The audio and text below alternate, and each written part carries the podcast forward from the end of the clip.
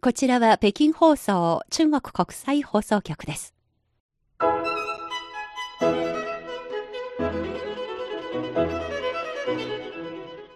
皆さんこんばんは。ハイウェイ北京中国情報ラジオ火曜日の2時間目は各種様々な分野で活躍されている方たちにじっくりとお話を伺う CRI インタビューのコーナーです。ご案内の大正円です。今回は3.11東日本大震災から8年にちなんでの特別企画日本の東北地方で20年暮らし東北学を提唱することで知られる民族学者の赤坂則夫教授にお話を伺います。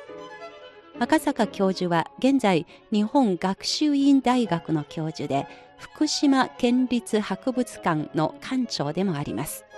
去年の秋赤坂教授はサバティカル休暇で北京師範大学外国言語文学院日本語学部の招きに応じて北京で宮崎駿を読み直すと題してシリーズ講座を開きました。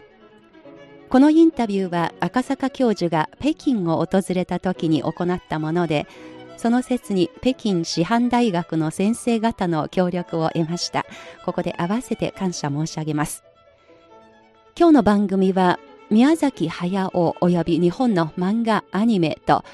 民族学との関わりそして現代化が進む現代社会における民族学のあり方また赤坂先生が唱える東北学の真髄などをめぐってお話を伺います。それではインタビューの前にまずは赤坂教授のプロフィールのご紹介です。赤坂則夫さん。1953年東京都生まれ。東京大学文学部卒業。東北芸術工科大学助教授。東北文化研究センターセンター長を経て、今は学習院大学教授、福島県立博物館館長。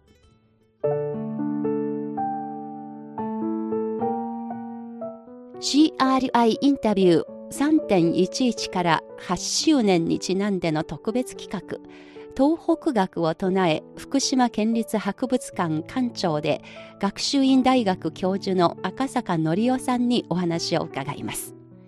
冒頭でもご紹介しました去年の10月10日から12日にかけて赤坂教授は北京師範大学の招きに応じ宮崎駿を読み直すと題してシリーズ講座を北京で行いました3日間にわたっての集中講義の中で赤坂教授はパンダコパンダ、未来少年コナンなど宮崎駿監督の初期の作品からルパン三世、風の谷のナウシカ、天空の城ラピュータまで宮崎監督の10作品を民族学的な視点から読み解きました。物語のモデル、食と性、終末感などと結びつけて作品の奥深くまで解読し多くの中国人の学生や学者たちを引きつけました。そしてレクチャーが終わった後に参加者との活発なディスカッションも行われました。今回のインタビューは集中講義が終わった直後に行ったものでまずはこのシリーズ講座で感じた手応えについて赤坂教授にお話を伺いました。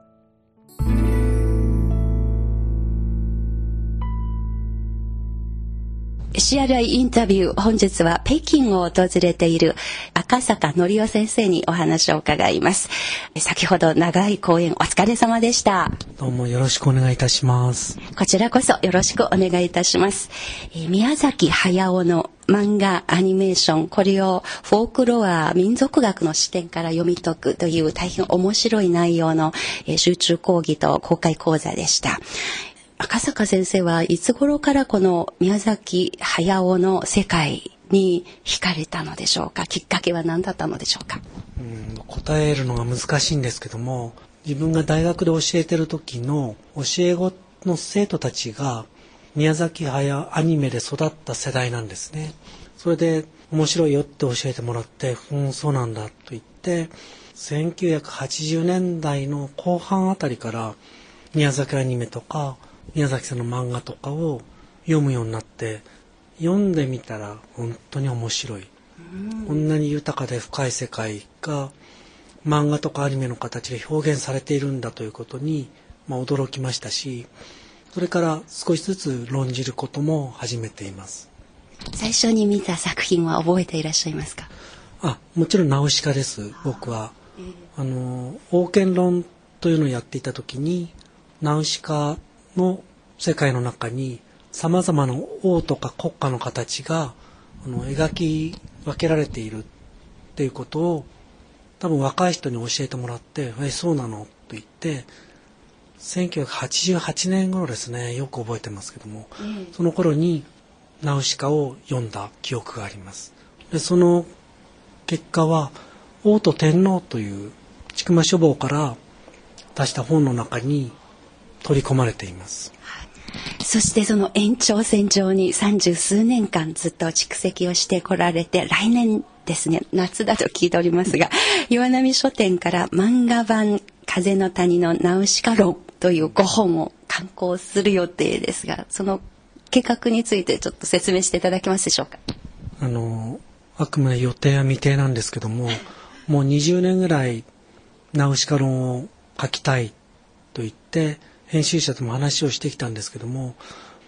ぱりどっぷり使って書かないと書けないんですよ。漫画版のナウシカってものすごく難解で深くて7巻ありますからそれをじっくり読むだけでも時間かかるしで実は今年僕はサバティカルと言いまして長期休長期研修休暇をもらってましてその一環で北京師範大学にも、まあ、伺ったんですけども、はい、あのそれ北京から帰るともう外には出ないで研究三昧になりたいと思ってまして、えー、その中で時間をゆったり取りながら「風の谷のナウシカ」の漫画版を論じるというもう20年代20年間ずっとやりたかった仕事を実現する。というところです。悲願達成を目指して。そうですね。だから今回まあ、あの、師範大学で集中講義をって話が進んでいった時に、何をテーマにしようかなと思って、まあ一番今語っておきたいテーマだということで、宮崎駿を選びました。で、楽しかったですね。あの北京の、まあ、中国の若い人たちもみんなナウシカとか宮崎さんの作品を読んでいて、はい、大好きなんだよね。ファンが多いです、ね、ファンが多いですね。それで講義をして、まあ、質問をしてもらうんですけども、その質問がとっても面白かった。印象に残っている質問は？いや、いくつもあるんですぐに浮かばないんですけども、まあ、先ほどの先生の質問、もののけ姫のこのタタラ場には子供がいないとかね、ちょっと衝撃でしたね。え、そうだったかか、あのあそうそう。学生たちの質問の中ではその「紅の豚ってなぜ紅なのか」あるいは「トトロはちっとも可愛くない」あの不気味だ。なぜそうなのか。とても大切な問いかけだと思いました。つまり僕はそれを聞いて思ったんですけどもあのトトロは言語的なコミュニケーションによってつながれる相手ではない、それすごく大事だと思います。つまり言葉が通じ合ってしまったらあの怪物性とか異形性とかグロテスクさって消えちゃうわけですよ、でもその怪物的な存在なんだけどもなんとかその無邪気なメイちゃんは言葉ではないコミュニケーションを取ろうとしてその気配とかでその存在を感じたりとか、まあ、あの作品は見えないものとどういうふうに付き合うのかというテーマだったと思いますので、まあ、その大学院生の質問を聞いてそうだよなちっとも可愛らしいっていうよりはなんだか不気味だし無表情だし。でもそれは逆に大切なことなんだなっていうふうにはあの感じました。うん、というふうにもうっと具体的に言えないんですけども、その問いかけがちゃんとある確信に届いているそういう質問をあのもらったので僕の方もあそうかと思ったりして自分の考えを深めることができたのでとっても楽しかったです。ある意味宮崎アニメが中国日本も国境関係なく一つの共同に語れる一つの材料にはすでになっていることが確信できたんで完全に超えてますね。あの受け止め方その日本人の若い人たちとそんなに違わないしその読み方のその受け止め方の深さとか広がりっていうのも全く国の違いなんて感じないですね。来年出版予定のこの5本の出版に向けて例えばあの宮崎監督をインタビューしたりとかそういうご計画もありますか？ないですね。あの僕あの相手の作品を論じるという時に例えばインタビューのような形であの話を聞いてしまうとそれに縛られるじゃないですか。論じるとか評論とか批評っていうのはある場合には相手の無意識をむき出しにするような作業でもあるし決して作家から喜ばれないと思います。作家と戦う場面もどうしても出てきちゃうんであのインタビューはするとしても後ですね、うん、事後ですねやるとしても。でも多分ないと思いますね会って語ったりはもちろんしますね。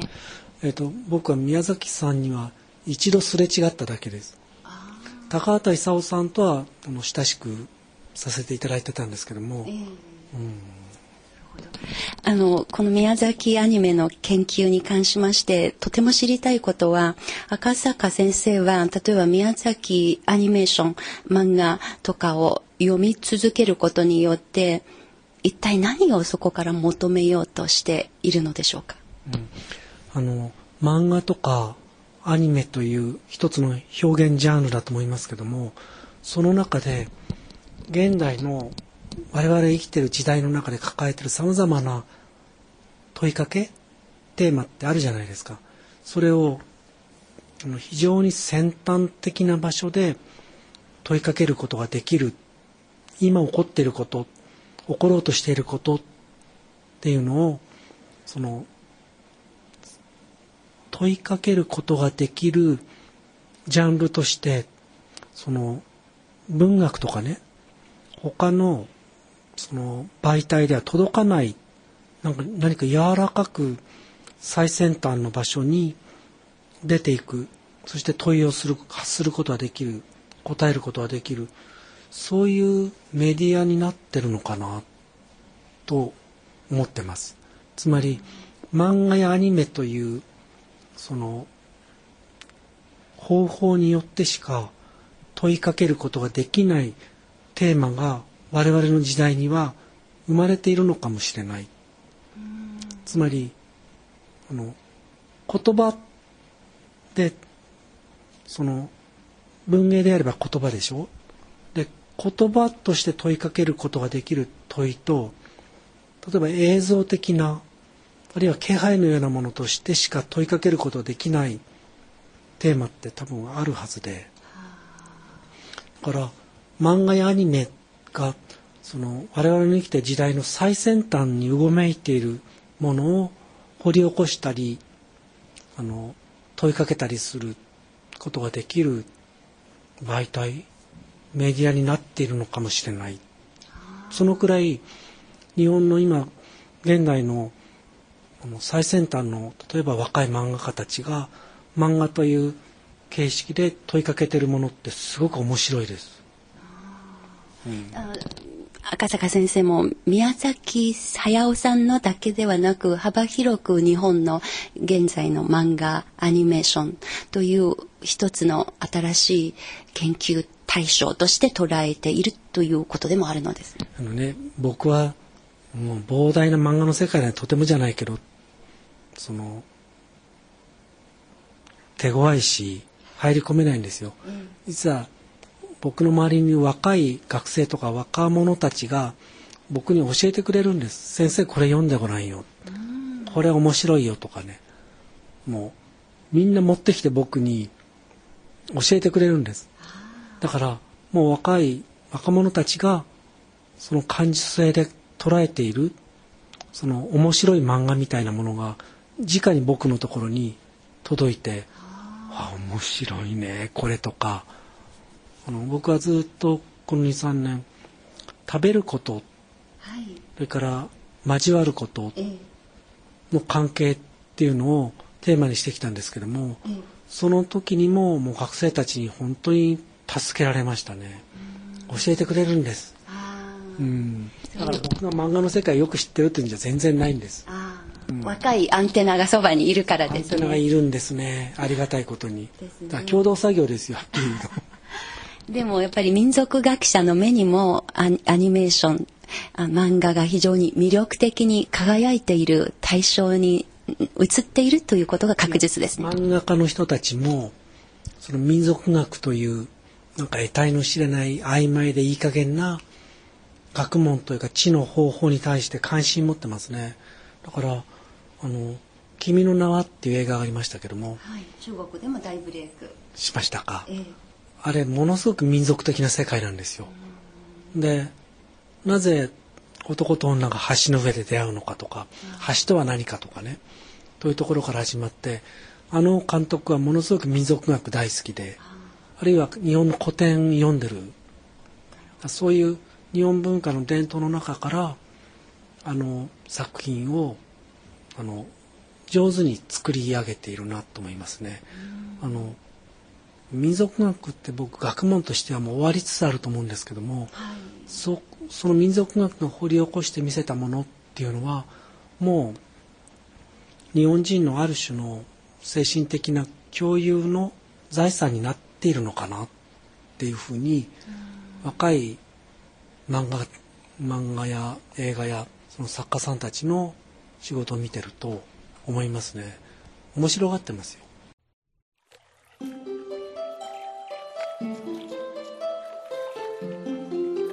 CRI インタビュー民族学者の赤坂則夫教授にお話を伺っています日本のアニメや漫画の作り手たちは伝統文化の中から上手に作品を作り上げている。そして民族学を掘り起こして見せたものは日本人の精神的な共有の財産です。そういった視点から民族学者としてアニメや漫画を興味深く見ているという赤坂教授のお話に大変感銘を受けました。ところでフィールドワークを重視する民族学は学問として終わりつつあるというお話がとても気になりました。ここからは引き続きインタビューをお聞きください。民族学は現代のこの社会でも死にかけてるという、あの意味のお話だったんですけれどもこれと先ほどのお話とあのある種のつながり性を見出したのかなと思いましたがつまり民族学が現在でフィールドワークできる対象も分野もどんどん減りつつもうほとんどないぐらいにもう近代化が進んでいます。しかしこれが漫画とかアニメの世界の中であのそういう形をとってまだ豊富な豊穣な世界がそこにあるのでそこも一つ惹かれている理由の一つでしょうか、うん、あの僕ね世の中って言葉にうまくすることができないいかがわしいものとか曖昧なものとか実はたくさん転がっているんだと思います。それに対してきちんとアンテナを張って届かせていくということが規制の学問とか知識の体系っていうのが失敗してるのかもしれない、うん、その時に例えば漫画という形式がそこに届いていくためのあるか細い糸口であったり方法であったりっていうことがあるんじゃないかなって結果として思いますね。でも民族学という学問そのものはやがて終わるだろう。でもそのとりわけ日本人の精神性の中にはそういう民族的な世界の何か残りかすというのかあるいは本体かもしれないそういうものが無意識のところで何か入り込んでいて堆積している、社会学者の鶴見和子さんは、我らの内なる、うん、原始人って言ったのかな、はい、我々の中には多分アジアにはねアジアの人々の中には例えば草や木や石ころの中にすら何かが宿っているというような感覚っていうのは決して違和感がなく共有している受け入れている共有しているものなんじゃないかそうね、そういうところには民族学って学問は生かされていくのかなというふうには感じますね。もののけ物語とものっていうのはね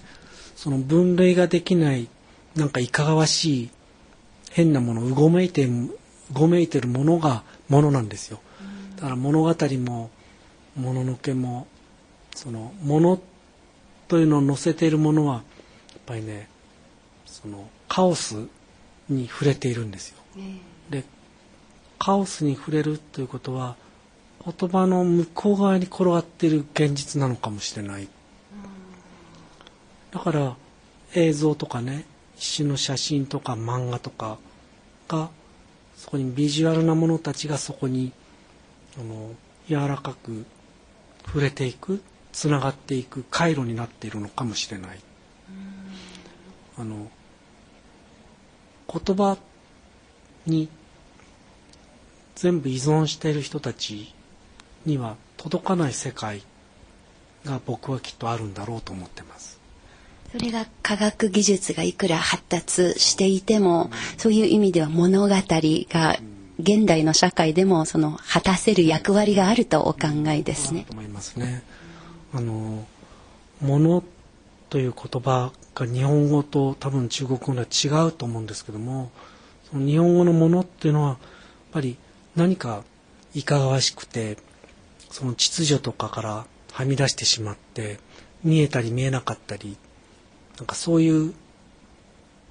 領域に対して「もの」という言葉がアクセスしていくためのその媒介項になっていると思いますね。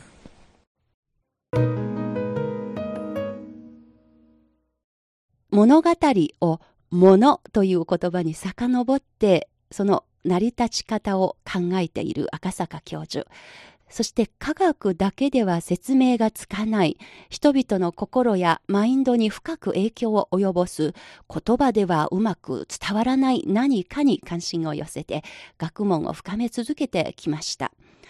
ところで1992年に東北芸術工科大学の助教授になり1999年4月に東北文化研究センターを設立してセンター長になった赤坂教授。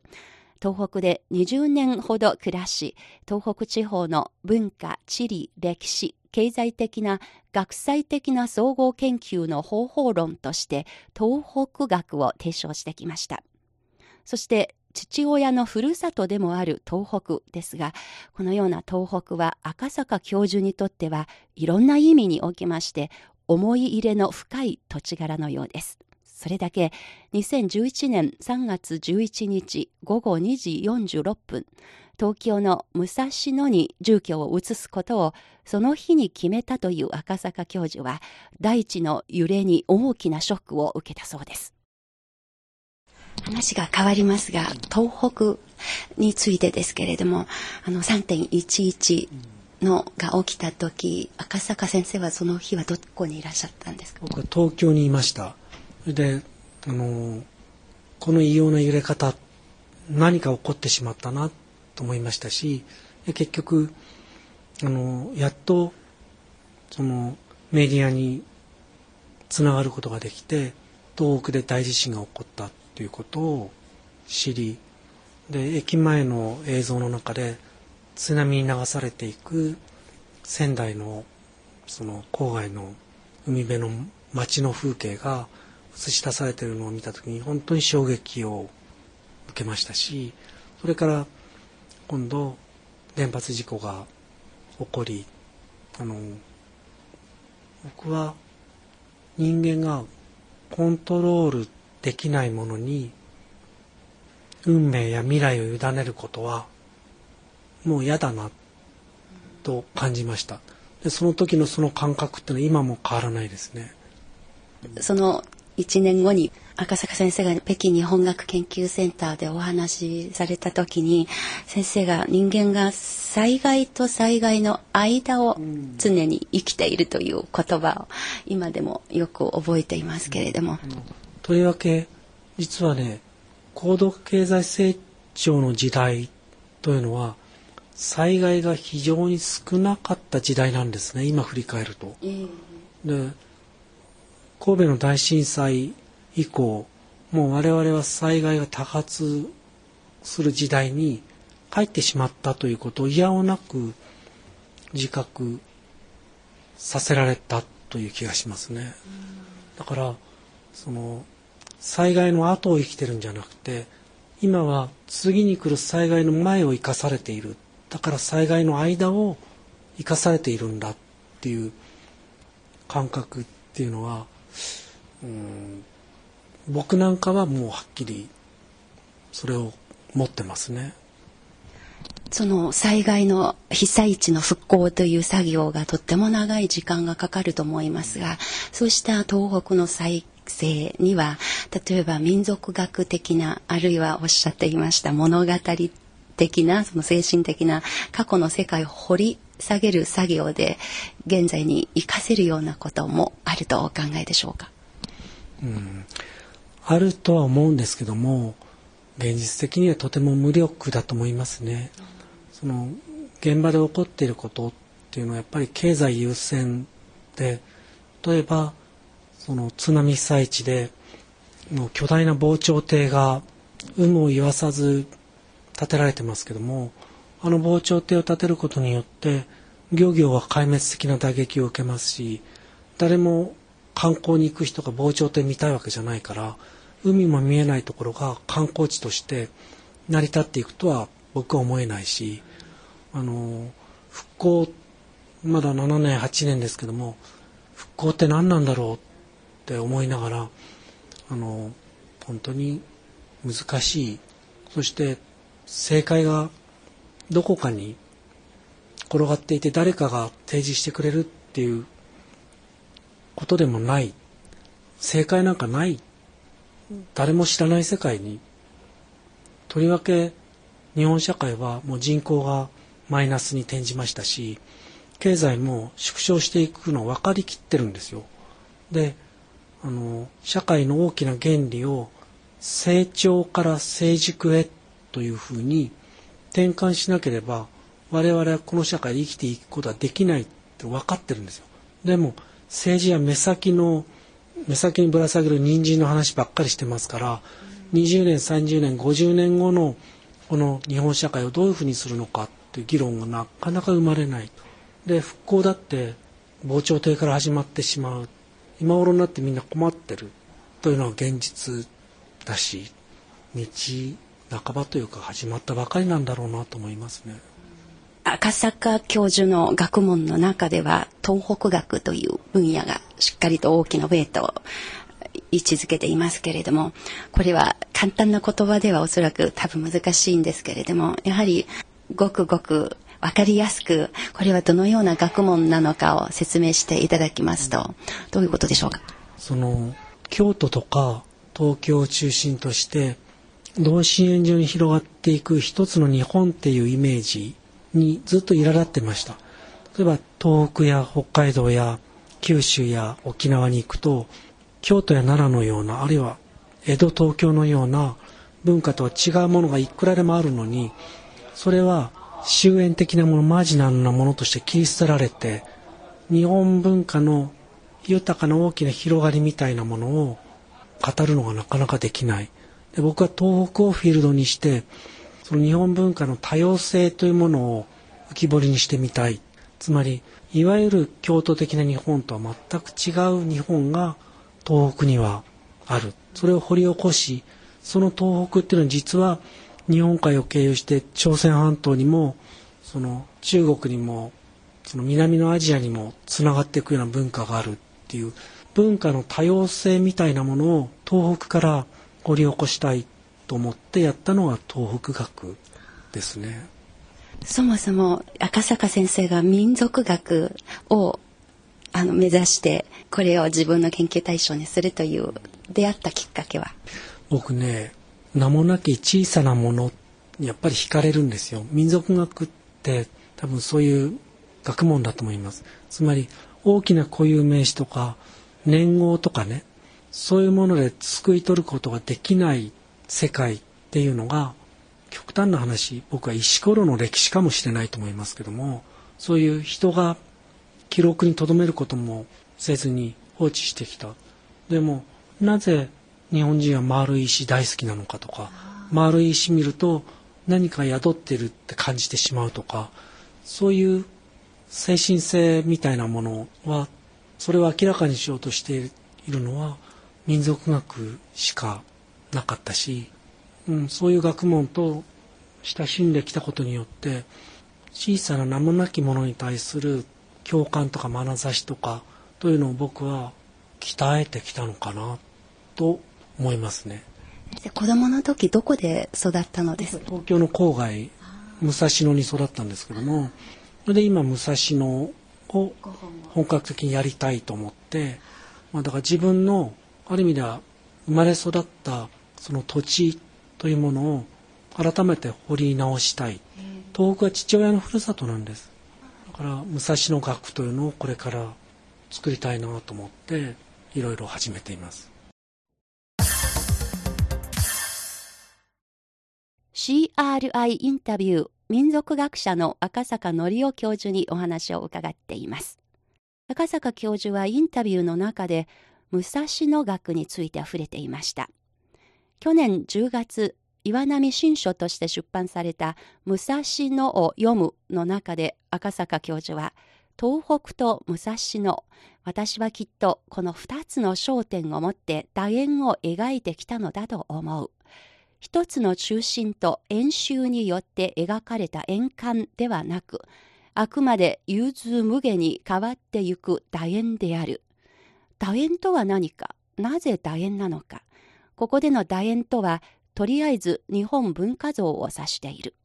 一つの日本からいくつもの日本へ。楕円こそが一つの日本に揺らぎを与え、いくつもの日本という自画像を描くための前提条件となった。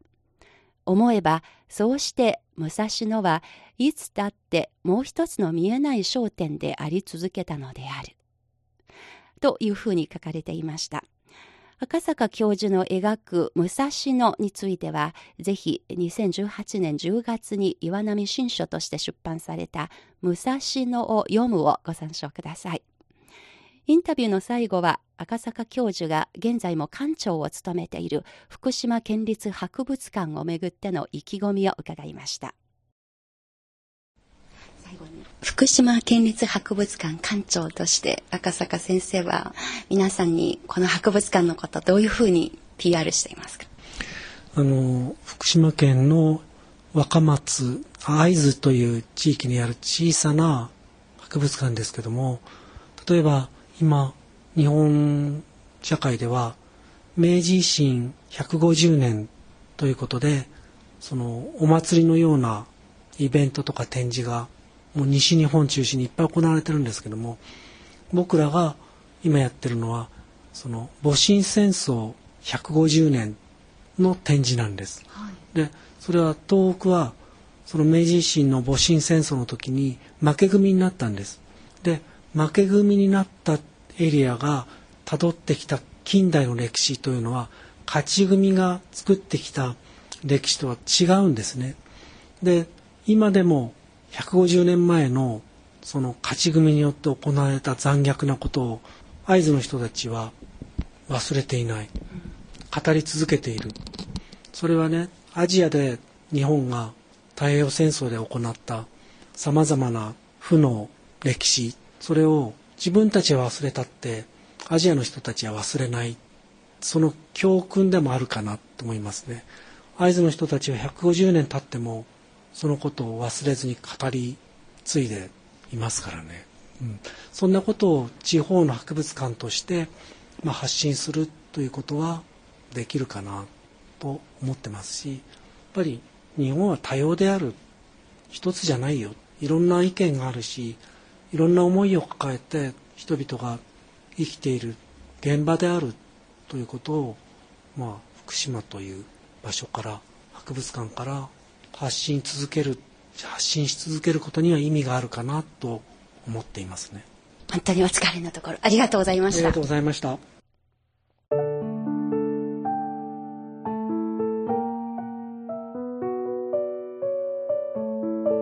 CRI インタビュー3.11東日本大震災から8年にちなんでの特別企画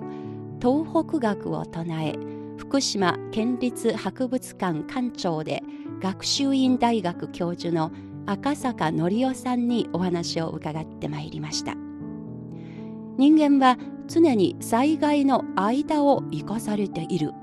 社会の大きな原理を成長から成熟へと転換しなければ人間が今の社会を生きていけないというご指摘。そして地方つまりローカルに根ざして文化の多様性を発信し続けたい赤坂教授のお話の数々に深く感銘を受けていました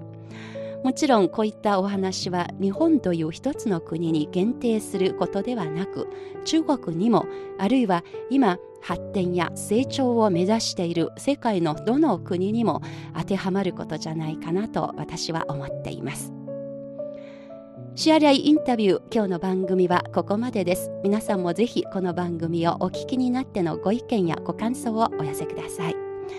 今日のお相手は私王翔園でした。それでは皆さんまた来週。